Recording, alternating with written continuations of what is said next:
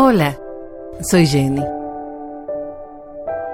¿Qué hacer cuando el pasado te golpea la puerta?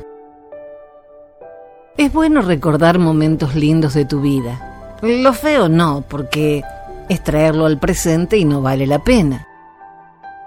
Hoy medio mundo está en alguna red social.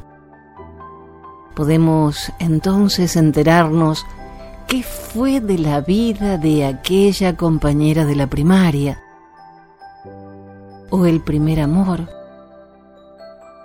o el que más nos atrapó. Pero solo es mirar fotos o historias, como si fuera una película de otro. Satisfaces tu curiosidad y sigues con tu vida. Pero cuando ese pasado que solo era algo muy pequeñito, olvidado en un rincón, te contacta, ¿qué hacer? Primero, vienen oleadas de momentos hermosos vividos en común. Después, te pones a pensar, ¿por qué es pasado y no presente?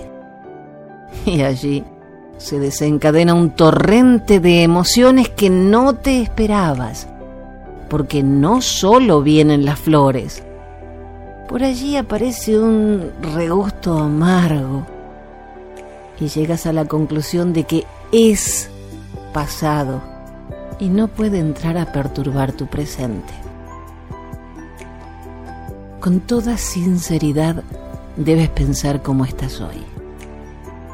Al lado de alguien que te ama, disfrutando cada instante, sintiendo que ese alguien sí está acompañándote, que nunca se fue, que te hace feliz y llena cada segundo de tu vida. Entonces, ¿para qué volver a lo que fue?